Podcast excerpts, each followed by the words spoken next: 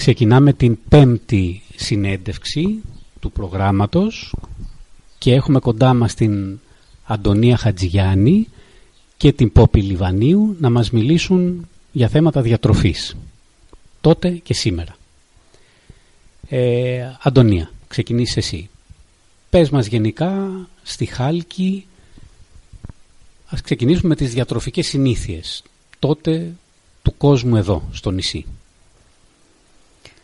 Ε, οι, διατρο... ε, οι διατροφικές συνήθειες που είχαμε εκείνα τα χρόνια πιστεύω ότι ήταν πάρα πολύ υγιεινές. Γιατί ήταν παραγωγή βλέπεις. Δεν πειράζει. Το οποίο και όξο θα δυσκολεύσουμε το Βαγγέλη. Ε, εγώ θέλω να πω έτσι Ε, πιστεύω ότι ήταν πιο υγιεινές από τη σημερινή εποχή γιατί καλλιεργούσαμε τα περισσότερα. Mm-hmm. όπως παραδείγματος χάρη όσπρια από ό,τι θυμάμαι οι γονείς μου. Εδώ στη Λαχανικά, Χάλκη ναι στη Χάλκη. Είχαμε το βασικό που ήταν το λάδι που το παράγαμε εμείς το σιτάρι που κάναμε το δικό μας αλεύρι, τις φακές που ήταν παραγωγή το γονιό μου, ε, το φάβα το οποίο το κάναμε στο,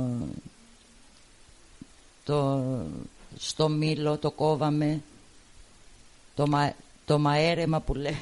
Και όλα αυτά τα, τα φυτεύατε εδώ δηλαδή, ήταν καλή. Ναι, ήταν παραγωγή. Από ό,τι θυμάμαι βέβαια εγώ στην παιδική μου ηλικία όπως και εγώ πήγα και έβγαλα σιτάρι που γινόταν στο κόβαμε το σιτάρι και μετά πηγαίναμε στο αλόνι και το κάναμε με τα ζώα. Γινόταν μια διαδικασία τέλος πάντων που έβγαινε το σιτάρι. Αυτό το σιτάρι μετά το λέθαμε και το κάναμε αλεύρι. Και κάναμε, δηλαδή είχαμε τις πρώτες ύλες για να έχουμε μία... γιατί δεν υπήρχε και άλλη δυνατότητα να ζήσεις τότε εκείνα ναι. τα χρόνια. Δηλαδή δεν, δεν ερχόταν τροφή από αλλού, δεν ερχόντουσαν... Ερχόταν, αλλά δεν υπήρχε και οικονομική δυνατότητα να τα αγοράσουμε όλα. Δεν υπήρχαν τα λεφτά. Από πού ερχόταν τροφή, άλλη, από... εκτός από αυτά που καλλιεργούσατε.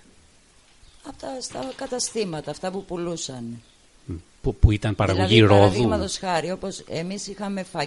και ε, η φακή π.χ. που την κάναμε εμείς, έτσι, ενώ συντηρούσαν ας πούμε την δικιά μας οικογένεια παράλληλα όποιος ήθελε να αγοράσει από εδώ γιατί σχεδόν ήταν βιολογικά αντί να πάει στο μαγαζί να πάρει τη φακή του εμπορίου πουλούσαμε εμείς εδώ τη δική μας τη φακή Μάλιστα έτσι όπως και το φάβα θυμάμαι εγώ τους γονείς μου που το φτιάχνανε, αγοράζανε αυτοί που μπορούσαν να αγοράσουν. Το, λόγω του ότι ασχολιόντουσαν με τη γεωργία και τη χτινοτροφία, είχαμε το γάλα μας, το γιαούρτι μας. Ε, το έκαναν όλες οι οικογένειες αυτό, δηλαδή όλες είχαν τη δική τους παραγωγή; Όχι όλες, αυτοί που ασχολιόντουσαν με τη κτηνοτροφία πιο πολύ είχε δύο-τρία άτομα που είχαν αγελάδες και κάνανε, παρασκευάζαν το γιαούρτι και γυρίζανε και πουλούσαν στα σπίτια. Εμείς ας πούμε π.χ. που ήμασταν μια μεγάλη οικογένεια με οχτώ παιδιά, θυμάμαι τη μητέρα μου που αγόραζε οχτώ γιαούρτι σε ποτήρι τότε. Μάλιστα. Και το πρωινό μας στο σχολείο δεν ήταν το σάντουιτς ή το ζαμπόν που τρώγαν ας πούμε οι μερικά παιδιά που μπορούσαν να τα αγοράσουν εμείς πηγαίναμε σπίτι και τρώγαμε το γιαούρτι. Μάλιστα. το ντόπιο. Ε, το κρέας μας όπως είχαμε πρόβατα ο πατέρας μου είχαμε το κρέας μας. Τα αγόρια της οικογένειας δουλεύανε στο ψάρεμα και είχαμε και τα ψάρια τα φρέσκα. Ήταν πολλοί ψαράδες τότε; Ε, ε, είχε τουλάχιστον πιο πολλούς από τώρα ναι. και είχε και ψάρια ναι. σε αυθονία πιο πολύ ναι. από τώρα και σε καλές τιμές τώρα βέβαια πιστεύω ότι τα ψάρια τα τρώνε λίγοι Ναι. Λόγω ακρίβειας. Ναι. Πόπι, εσύ σε αυτά που λέει η Αντωνία τι, τι έχεις να πεις σε σχέση με τη σημερινή εποχή; Δηλαδή υπάρχουν αυτά που περιγράφει η Αντωνία σήμερα; Ε, Καλλιεργούν ας πούμε στη Χάλκη κάποιες οικογένειες; Σήμερα για γεωργία όχι. Υπάρχουν κτηνοτρόφοι ελάχιστοι οι οποίοι πουλάνε το κρέας, το αρνί κυρίως ε, και τρώμε αυτό. Ε, Και οι ψαράδες, κατά κύριο λόγο στη Χάλκη τρώμε φρέσκα ψάρια, Μμμ. το 90% τα οποία φέρνουν καθημερινά οι ντόπιοι αλλά σε, στην καθημερινότητά μας δεν είναι από αγνά υλικά φρέσκα τα οποία παράγονται εδώ έρχονται, εισάγονται από άλλες Έτοιμα. χώρες ναι, έρχονται από Ρόδο και το πρωινό μας είναι όπως ε, σε όλες τις πόλεις κάτι έτοιμο, όχι τόσο υγιεινό και Ναι. δεν έχει δεν είναι χωρισμένο ανάλογα με την οικονομική δυνατότητα του καθενός όπως τότε Ναι. Έχει σκεφτεί κάποιος νέος της ηλικίας σου να κάνει κάποια καλλιέργεια; Δηλαδή γιατί δεν κάνει κάποιος ε, από νέος; όσο γνωρίζω ενδιαφέρονταν πριν μερικά χρόνια απλά ήταν δύσκολο λόγω μεταφοράς ε, του που καλλιεργημένου προϊόντος Μμμ.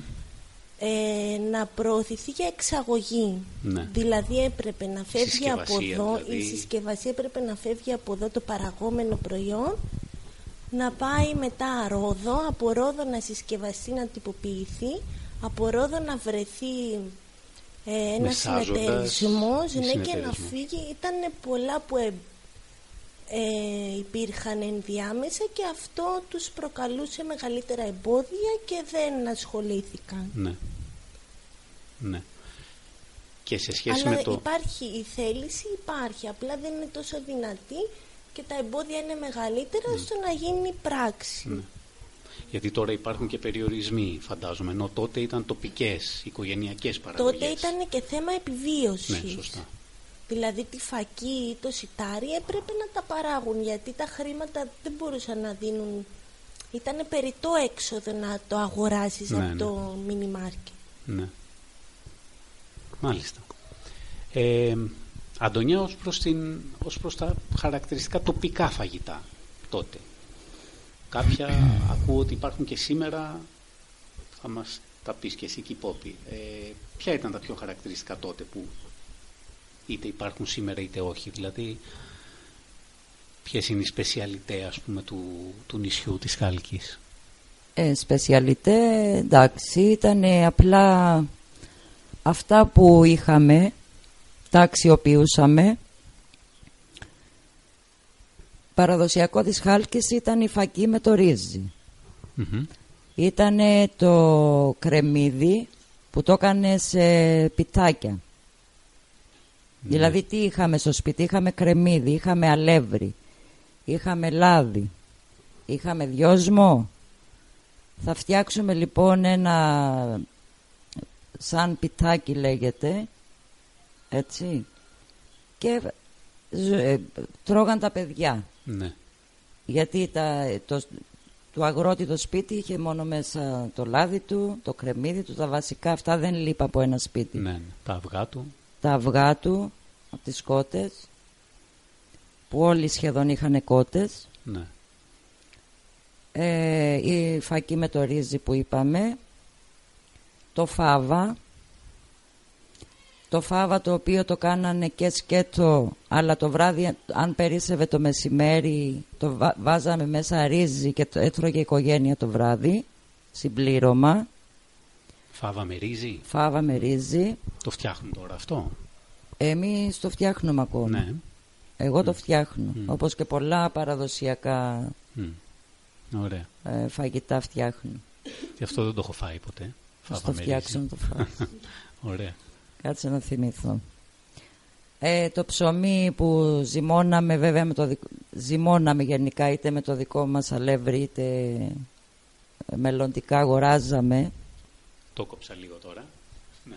Σταματήσει η κόπη. Δεν δε φτωούμε τώρα ψωμό Το- το- το μακάρονα, ξέρω. ξέρεις τι είναι. Και τι γελάς τώρα; Τι, τι, τι; Έτσι είναι το πράγμα. Ναι, ούτε- ούτε Βαγγέλη, αυτό το αυτό φάει. δεν θέλεις. Τι Αυτό ήταν θέλω, τότε, ακριβώς, ακριβώς αυτό θέλω. Τι ήταν τότε και τι είναι τώρα; Δηλαδή τώρα τα ψωμομακάρονα τα πουλάνε στο εξωτερικό σε σούπερ μάρκετ. Τα βρίσκανε. Ακούω που βράζει το ψεμίνο κάτι θα το κάνω. Ακριβώς αυτό θέλω. Άστι να γελάει την Περίμενε, κόπη. η Φοδοσία βρήκε στην Αμερική και ο, ο αδερφός μου Πανορμίδης τα ψώνιζε αυτά. Έλα. Ναι. Άλλο Ε, χαρακτηριστικό έτσι τοπικό; Τοπικό. Δεν μπορώ να θυμηθώ τώρα κάτι άλλο. Καλά. Πόπι, πες μας εσύ. Α, τα χαλκίτικα τα χαλκίτικα μακαρόνια. μακαρόνια που τα αντικαταστήσαμε με τα... Αυτά ήταν στο γλυκό. Δεν Ναι. ήταν στο... Τα χαλκίτικα μακαρόνια τα οποία, Τα οποία είναι με, με, γίνονται με ζυμάρι σύβραση δηλαδή. και Ναι. με σί- σύβραση και τυράκι από πάνω είναι το ίδιο πράγμα με, τα... με το ψωμί που φτιάχναμε. Μμμ. Ε, βράζανε ρύζι και κάνανε πίτα, τη βάζανε στο, φου- στο ξυλόφουρνο. Και Ήταν και αυτό ένα σαν special τέλος πάντων. Μμμ. Το ανακατέβανε με αλεύρι, θυμάμαι τη μάνα μου και για το γέμιζε με ρύζι και το έβαζε στο φούρνο και γινόταν η πίτα. Οι χορτόπιτες Να, με με χόρτα εδώ χόρτα του τοπικά που βουνού, μαζεύονται. ναι, ναι. τα δικά μας. Ε, το γλυκό που θυμάμαι εγώ από τη δική μου οικογένεια δεν ήταν η σοκολάτα που δεν μπορούσαμε να αγοράσουμε. Ήτανε, μας έφερνε η μαμά μου σίκα, τα έβαζε στον ήλιο, τα ξέρενε για κάποιες μέρες, μετά άναβε το φούρνο και τα έψινε, τα ανοίγαμε και τα κάναμε σε βάζα το ένα πάνω στο άλλο με σισάμι ενδιάμεσα Μμμ. Και τα διατηρούσαμε όλο το χρόνο και αυτό ήταν το γλυκό μας. Δηλαδή όταν θέλαμε γλυκό δεν πηγαίναμε να πάρουμε σοκολάτα Κατάλαβα. ή οτιδήποτε. Αποξηραμένα αυτά δηλαδή. Ναι, αποξηραμένα. σίκα. Μμ. Όπως τώρα τα πουλάνε στο εμπόριο Ναι, ναι. ξερά σίκα, εμείς τα Συσκευασίες. φτιάχναμε αυτά. Ναι.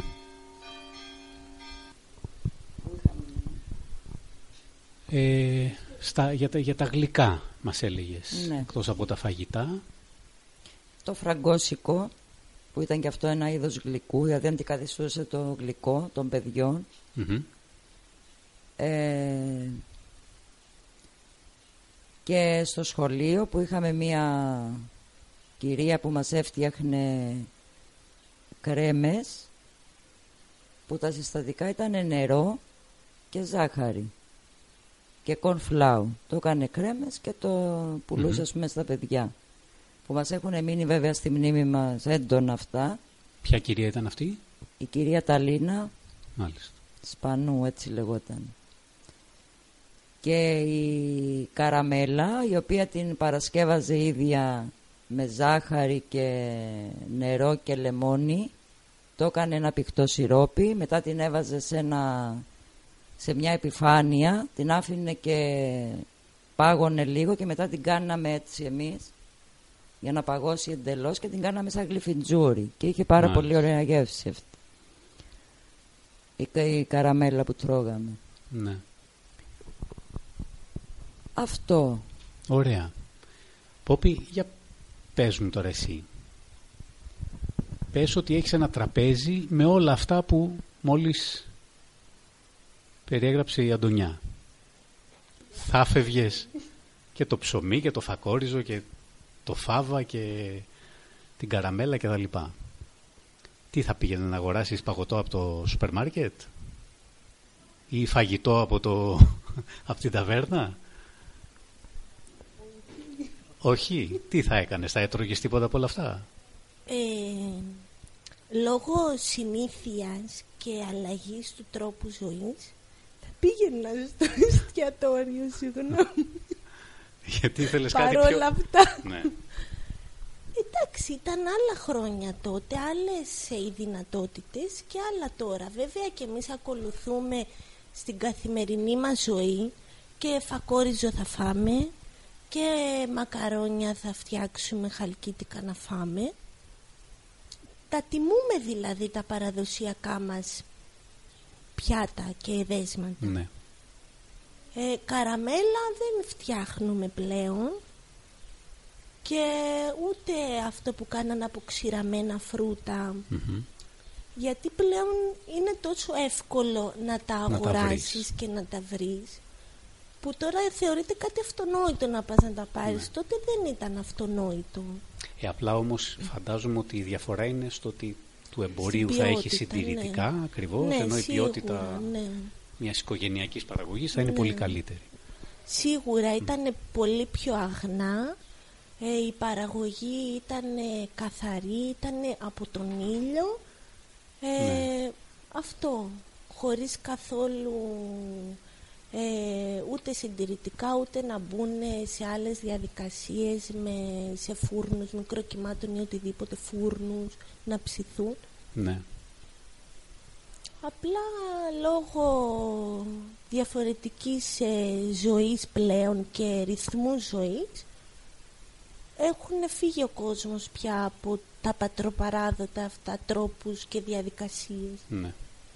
Και εδώ μια παρατήρηση δική μου είναι ότι λίγο πολύ μπορεί κάποιος νέος από την οικογένειά του ακόμα να βρει ή να φάει κάποια τέτοια φαγητά. Σε μια μεγάλη πόλη δεν είναι καν δυνατό να, να έχεις μια πρώτη ύλη, να έχεις αυγά από τις κότες σου ας πούμε για να Ναι. φτιάξεις ένα... Ευτυχώς στη Χάλκη για μας ακόμα αυτά είναι σταθερές αξίες Μμ. και, και τιμούνται και όλας από τους κατοίκους. Δηλαδή προτιμάμε το φρέσκο το αυγό και, και το φρέσκο ψάρι. Δηλαδή θεωρείται αδιανόητο στη Χάλκη να φας κατεψυγμένο ψάρι. Ναι, ναι. είναι, Δεν γίνεται. Θα πας και θα πάρεις, είναι φρέσκο το ψάρι που τρως, όπως και τα αυγά ή το αρνί. Έχεις τη δυνατότητα να πάρεις φρέσκο. Ναι, που ναι. Παράγεται και εδώ. Και μεγαλώνει εδώ ναι, το, το μεγαλώνει ζώο. δηλαδή. εδώ, ναι. Ωραία.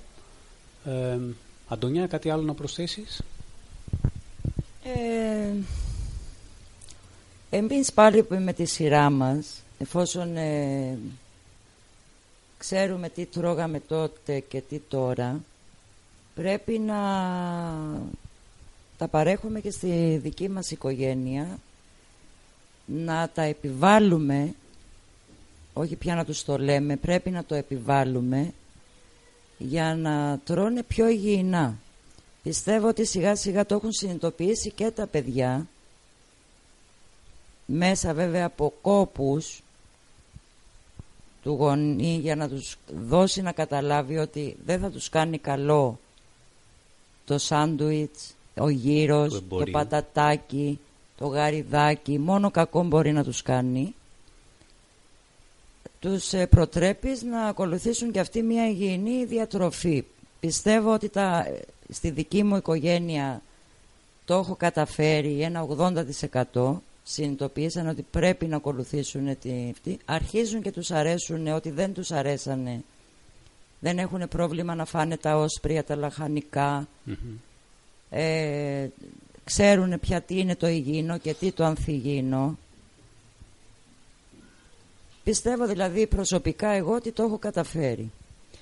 Ε, δια- κάνω προσπάθειες έστω και λίγο ένα χωραφάκι, ένα, ένας κήπος, ένα περιβολάκι προσπαθούμε στο σπίτι μας κοντά να φτιάχνουμε τα δικά μας λαχανικά όπως αυτή τη στιγμή έχω ντομάτες, έχω αγκούρια, έχω πιπεριές, έχω μελιτζάνες Ωραία. βάζω μπρόκολα, δηλαδή και αυτό αρέσει στα παιδιά, Μμ.